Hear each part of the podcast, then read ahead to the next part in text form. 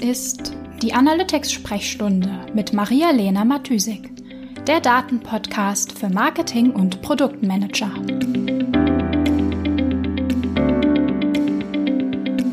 Das ist die Episode Nummer 39 mit drei Fragen zum richtigen Analytics-Setup.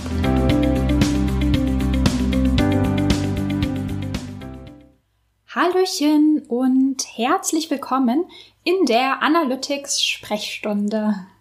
Ich habe heute mal kein technisches Thema mit in diese Podcast-Episode gebracht, sondern möchte dir einfach mal einen Einblick geben, wie ich an ein Analytics-Setup herangehe, ähm, was meine Perspektive darauf ist oder ja, vielleicht könnte man auch eher sagen, was meine Philosophie dahinter ist und welche Fragen ich stelle, um zum richtigen Setup-Konzept zu kommen.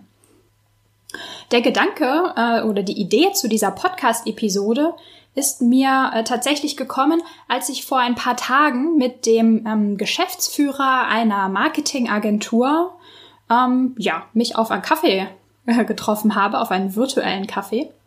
Ja, der Kontakt ähm, zu der Agentur ist irgendwie über drei Ecken entstanden und ja, dann haben wir gesagt, ja, äh, lass uns einfach mal auf einen Kaffee zusammensetzen, uns ja einfach mal austauschen und hören, wie der andere so arbeitet und ob man vielleicht in Zukunft ähm, vielleicht Synergien auf Projekten schaffen könnte. Also falls es zum Beispiel keine Ahnung mal vorkommen sollte, dass die Marketingagentur vielleicht dem Tracking-Setup des Kunden nicht vertraut oder irgendwo fehlerhafte Daten sieht oder sonst irgendwie Unterstützung im Bereich Analytics braucht. Und ja, also ich finde es natürlich auch immer super spannend zu hören, wie andere Marketing-Manager ähm, oder andere Freelancer oder Agenturen arbeiten, welches Mindset sie für datengetriebene Optimierung haben oder auch wie agil sie arbeiten. Ja, also haben wir einfach ein bisschen über Online-Marketing und ähm, Daten gequatscht und am Ende hat er mich gefragt, ob ich ihm nicht mal mein Pitch-Deck schicken könnte, vielleicht mit ein paar Slides, was ein Standard-Setup so beinhalten würde oder ähm, vielleicht mein Template für ein Analytics-Audit mit Handlungsempfehlungen, damit er sich das mal anschauen kann und sehen kann, wie ich das so machen würde oder wie ich da rangehe. Und ich dann so, hm, naja, also irgendwie habe ich sowas gar nicht. Und dann hat er natürlich erstmal ein bisschen erstaunt geguckt und ich musste dann selber kurz nachdenken, um ihm das ein bisschen genauer erklären zu können.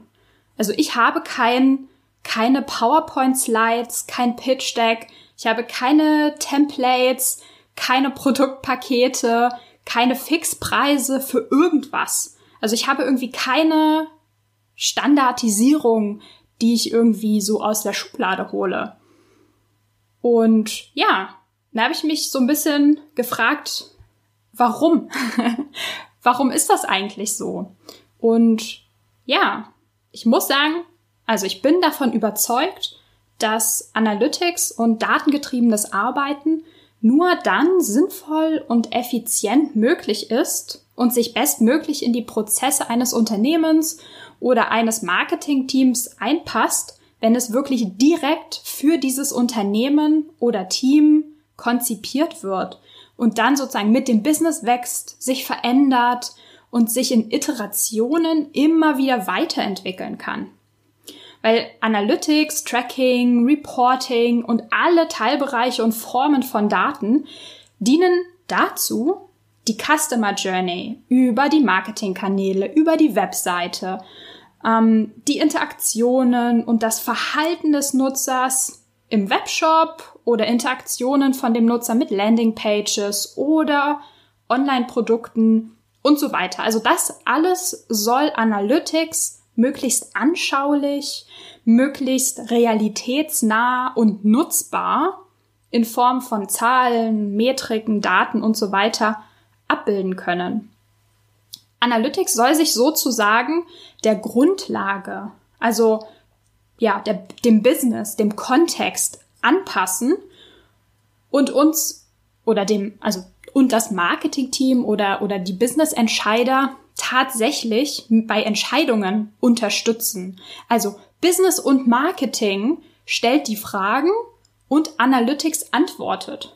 Ändern sich die Fragen, muss sich auch Analytics anpassen, um die Frage immer noch beantworten zu können oder um eine neue Frage beantworten zu können. Das heißt, das Analytics-Setup muss konsistent und flexibel sein. Also, also aus einer technischen Perspektive, sag ich mal, von der Implementierung her, von der Konzeption her, muss es konsistent und flexibel sein. Und es muss auch gleichzeitig nutzbar, also nützlich für das Team sein, das praktisch mit den Daten arbeitet. Ja, und deswegen habe ich tatsächlich keine Templates oder Vorlagen oder sonst irgendwas Standardisiertes in meinen Projekten oder in der Zusammenarbeit mit meinen Kunden. Ähm, ja, vielleicht, vielleicht ein Kommentar zu meiner Abneigung gegen alles, was irgendwie Standard ist. Oder sagen wir mal, vielleicht ein paar Einschränkungen, damit das jetzt nicht ganz so dogmatisch rüberkommt, was ich gerade sage. Natürlich finde ich es absolut okay, ein Standard Google Analytics Page View Tracking einzurichten, wenn man mit einer äh, Webseite gerade startet oder noch keine oder gerade keine Ressourcen für ein ähm, komplexeres, angepasstes Setup hat. Und natürlich gibt es etliche Best Practices im Tracking und für ein Setup, die ich alle ständig immer wieder exakt so gleich mache, einfach weil es sich bewährt hat und weil es einfach Sinn macht. Äh, also natürlich macht es Sinn, eine Rohdatenansicht zu haben und eine Testdatenansicht in Google Analytics. Und ich tracke auch fast immer die Client-ID als Custom Dimension auf dem Index 1. Also das sind einfach Details, die sich bewährt haben und die, die gut sind dadurch oder die, die einfach gut sind und deswegen auch standardisiert sein dürfen. Was ich in diesem Kontext eher meine, sind so viel mehr Fragen wie, welche Events solltest du tracken? Welche Variablen sollten in der Data Layer abgebildet werden? Welche Events oder Conversions solltest du für dein Facebook-Tracking aufsetzen? Brauchst du ein Custom Channel Grouping? Ähm, würde dir ein Enhanced E-Commerce Tracking nützen? Oder wie solltest du ein Reporting oder ein Dashboard strukturieren? Das alles sind die Fragen, die ich nicht pauschal beantworten würde und auch nicht kann. Meine Herangehensweise dabei ist immer Fragen stellen und aufmerksam zuhören. Ich stelle meistens, also wenn ich mit einem neuen Kunden vor einem neuen Projekt oder auch mit einem potenziellen Kunden rede, um herauszufinden, okay, was braucht er eigentlich oder an welcher Stelle steht er eigentlich? Was ist das Status quo? Stelle ich eigentlich ja meistens nur zwei Fragen laut und eine Frage sozusagen leise in meinem Kopf, die meistens dann zwischen den Zeilen schon mit beantwortet wird. Also die Fragen, die ich ganz explizit stelle, sind einmal ähm, ist also ist einmal die Frage nach den Zielen. Also was sind deine Ziele? was sind deine Business-Ziele, deine Webseitenziele, also was ist die Conversion in deinem Business und was sind die Zwischenconversions auf dem Weg zur Conversion. Und die andere Frage ist, woran arbeitest du gerade? Also, was sind die nächsten Schritte im Marketing oder im Business? Was, was baust du gerade auf? Was baut dein Team gerade auf?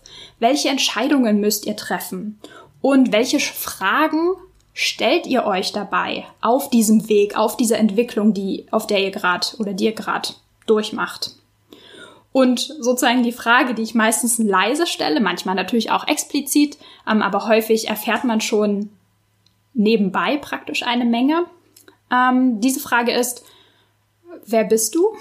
Wie ist dein Team strukturiert? ähm, auch welche Ressourcen hat mein Kunde oder der potenzielle Kunde oder ähm, ja, das Team, das dabei ist, ein, ein Setup zu entwickeln. Was weißt du schon? Was sind ähm, die persönlichen Kompetenzen in dem Team? Ähm, was sind die, die Kompetenzen als Gesamtteam sozusagen? Was ist die, die Struktur?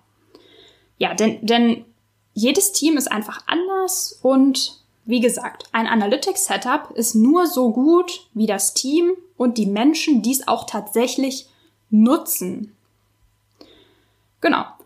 Ich bin deswegen ähm, ja dafür da und es ist auch einfach meine Verantwortung, einfach ähm, meinen Kunden ein Setup an die Hand zu geben, dass sie auch tatsächlich nutzen und pflegen können. Also dass nicht nur technisch einwandfrei ist, sondern auch für genau dieses Team händelbar, verständlich, erweiterbar, einfach nutzbar.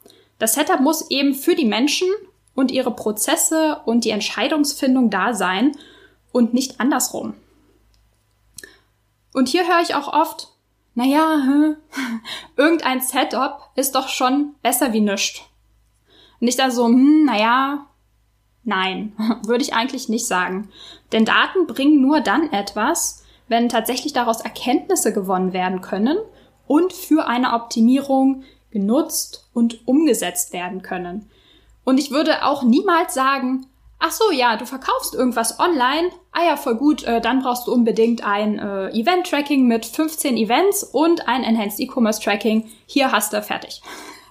Also so nicht. Klar, also gerade aus meiner Freelancer-Perspektive ist dieser Ansatz vielleicht weniger wirtschaftlich. Deswegen, ja, ich glaube, das ist auch so ein bisschen der Grund, warum man gerade, oder jetzt aus meiner Erfahrung, gerade bei Agenturen dann immer so ein bisschen auf erstaunte Blicke stößt, wenn man sagt so, okay, ich habe keine Templates und ich habe keine PowerPoint-Präsentation, ähm, irgendwie so vorgefertigt, die ich aus der Schublade holen kann. Ähm, ja, weil wahrscheinlich dieser Ansatz weniger wirtschaftlich ist. Also ich investiere natürlich sehr, sehr viel Zeit, bevor ich mir ein Urteil bilde, manchmal auch bevor ich überhaupt ein Angebot schreibe oder bevor ich überhaupt mich entscheide, ob ich mit dem Kunden zusammenarbeiten möchte oder kann, bevor ich einen Projektplan entwickle. Und natürlich komme ich auch ab und zu zu dem Schluss, dass ich einem Kunden oder vielleicht einem potenziellen Kunden tatsächlich empfehle, das Setup noch nicht zu erweitern oder gerade nicht daran zu arbeiten, sondern erstmal andere Schritte zu gehen. Vielleicht interne Schritte, vielleicht was im Team. Ähm, ja.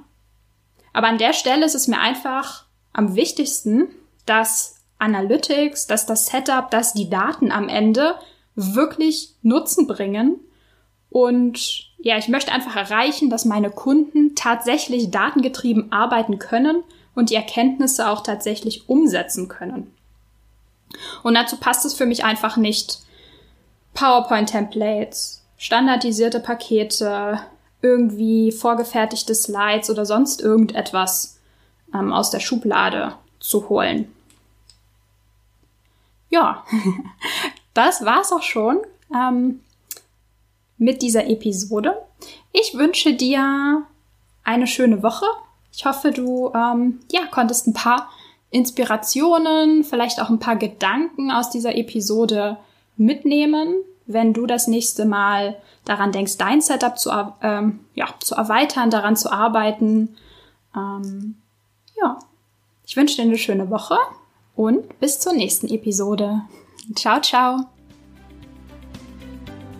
Die Shownotes findest du wie immer unter analyticsfreak.com slash podcast. Ich würde mich außerdem mega über Feedback jeder Art freuen. Also schreib mir gern eine Mail an maria at analyticsfreak.com oder über meine Social Media Kanäle.